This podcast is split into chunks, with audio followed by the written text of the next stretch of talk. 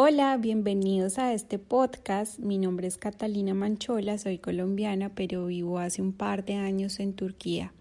Desde que llegué no he hecho más que explorar sus regiones y su gastronomía. Quiero darles la bienvenida a este espacio que he creado para compartirles la información relacionada con Turquía. Esto les puede servir a los viajeros o a las personas que estén pensando en vivir en este bello país. Acá voy a compartirles mis puntos de vista desde mi experiencia, las historias que he vivido y les voy a dar la información más relevante de cada región. Cada región tiene su magia y yo amo cada rincón de Turquía. Hola a todos, bienvenidos a este tercer episodio en donde les hablaré acerca de la región del sureste de Anatolia. El sureste de Anatolia es la tierra de los profetas, así se le conoce a esta zona de Turquía, pues aquí pasaron muchos de los personajes del Antiguo Testamento. Con sus siete mil años de antigüedad, Diyarbakir se muestra orgullosa de su pasado, reflejando un monumento como las murallas del siglo VI, la última parada. Antes de partir, ha de ser el monte de Nemrut, la utopía de Alejandro Magno hecho realidad. Bueno, entonces empecemos con Diyarbakir. Antiguamente era conocida como Amida y fue uno de los enclaves comerciales más importantes de la Edad Media. Los primeros en habitar Diyarbakir fueron más o menos en el séptimo milenio antes de Cristo. Las murallas fueron construidas por Constantino. Llegan a medir 1.700 metros de largo de este a oeste y alcanzan una altura de 2 metros y de ancho tienen 5 metros. Tienen cuatro puertas y 80 torres. Por eso fue una de las fortificaciones más importantes de la época medieval. Bueno, y seguimos por Urfa. Es una ciudad muy antigua. Es muy probable que aquí vivieran al menos cinco patriarcadas y entre ellos Abraham. Allí se encuentra la caverna donde nació el profeta Abraham. Ahora lleva su nombre. En la caverna de Jalil Ibrahim hay una fuente cuya agua se considera sagrada y se puede tomar. Muy cerca de esta caverna está Balikli Göl. Es un lago de peces parecido a un estanque alimentado por las lagunas de Halil Ul, Arman y Ain y se considera un lugar sagrado. Ahora seguimos por Gobekli Tepe es el lugar de culto religioso más antiguo del mundo, descubierto hasta ahora. Hace 12.000 años nuestros antepasados adoraban a sus dioses en este sitio. Por ello, según las palabras del arqueólogo Klaus, existían los templos antes de las ciudades. A unos cuantos kilómetros de Urfa encontramos Harran, hay quienes piensan que Harrán es la ciudad mencionada en el Antiguo Testamento, en la que Abraham había vivido varios años y donde su padre había muerto. Hoy en día, Harrar se conoce por sus singulares viviendas al estilo de colmena. Son súper bonitas.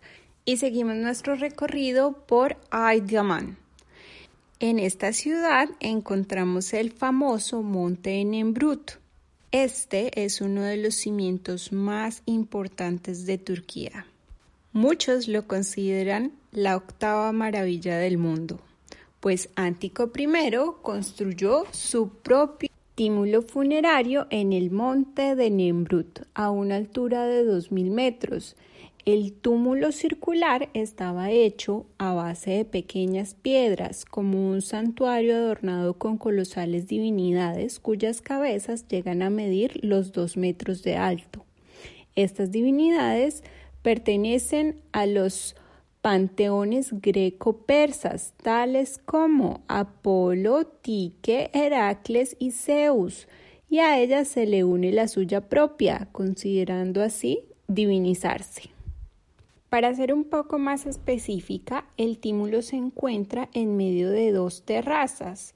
En la misma montaña encontramos una al este y otra al oeste. En su altura original es de 55 metros, actualmente mide 50 metros y tiene un diámetro de 150 metros. Las figuras están hechas de piedra.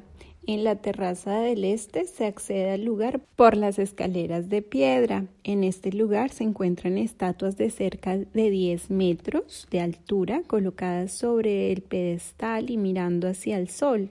A los lados se encuentra la galería de Atalar y el altar. En ambos lados de las estatuas se encuentra la estatua del león, protector y símbolo del país representando el dominio del reino de Copenhague, y la estatua del águila, el ser sagrado y símbolo de Zeus que representa el dominio de los cielos. Delante de los colosales piedras se encuentra la estatua del rey Antico I. Justo enfrente de los pedestales se sitúa el altar del fuego, construido de piedra y en forma cuadrada. Se accede por los peldaños de piedra que son como unas escaleras y allí era donde hacían todas las ofrendas para los dioses y donde se encendía el fuego. Al lado se encuentra la estatua del león como protector del lugar y en la otra terraza es un camino más o menos de 180 metros de largo que conecta una terraza con la otra y aquí encontramos otras figuras de piedra sin terminar. La verdad es que a mí me gustó mucho esta zona de Turquía. Tiene mucha historia por conocer. Ahora continuamos por Gaziantep. Está situada en una extensa y fértil llanura, cultivada por árboles de olivos y viñedos. Produce una gran variedad de cultivos agrícolas. Asimismo, es considerada en toda Turquía por su excelente pistacho. En Gaziantep son especialistas en trabajar el cobre y muebles, además de sus delicias culinarias como el lahmacun, que es como una pizza que lleva carne, pero su masa es muy fina, además de llevar finas hierbas. Y el baklava, que es el dulce más típico de Turquía, es una delicia y tiene nueces o pistachos. Continuamos nuestro recorrido por Mardin. Desde que uno ve la ciudad a cierta distancia, se ve cómo contrasta la piedra de las casas con la misma colina, porque son como la misma roca. Y bueno, todo esto nos remonta a la Edad Media el tallado y la decoración en piedra de las casas y los edificios públicos revelan que la ciudad es un lugar donde se conserva un tesoro arquitectónico. Su historia se remonta más o menos en 2850 años antes de Cristo. Allí también podemos visitar varios monasterios y madrazas. En Midyat se encuentra un monasterio que funciona activamente desde principios del siglo V. Es el monasterio de Deirut, construido en el siglo IV a.C. y ha sido la sede de la Iglesia Ortodoxa Siria a lo largo de 640 años hasta 1932. Y con esto terminamos. Muchas gracias a ustedes por oírme. Qué nota que puedan acompañarme en este espacio mientras hacen ejercicio, trabajan en sus ratos de ocio, mientras manejan. Bueno, espero hayan aprendido algo nuevo con este podcast. No olviden compartir este contenido para que le llegue a muchas más personas y sobre todo a los que están interesados en este sorprendente país llamado Turquía. Si tienen alguna duda, por favor déjenme un mensaje por mis redes sociales. Me encuentran en Instagram como Cata Manchola. Y si les gustaría que hiciera énfasis en algún tema en especial, por favor recomiéndenmelo.